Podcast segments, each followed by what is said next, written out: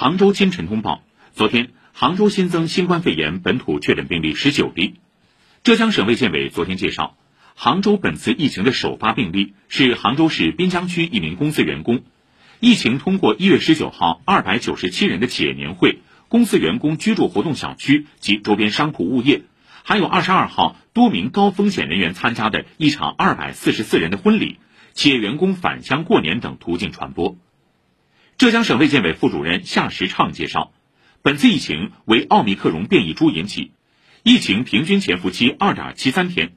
由于部分病例涉及年会和婚宴等人员聚集场所，后续几天新增病例数还会出现。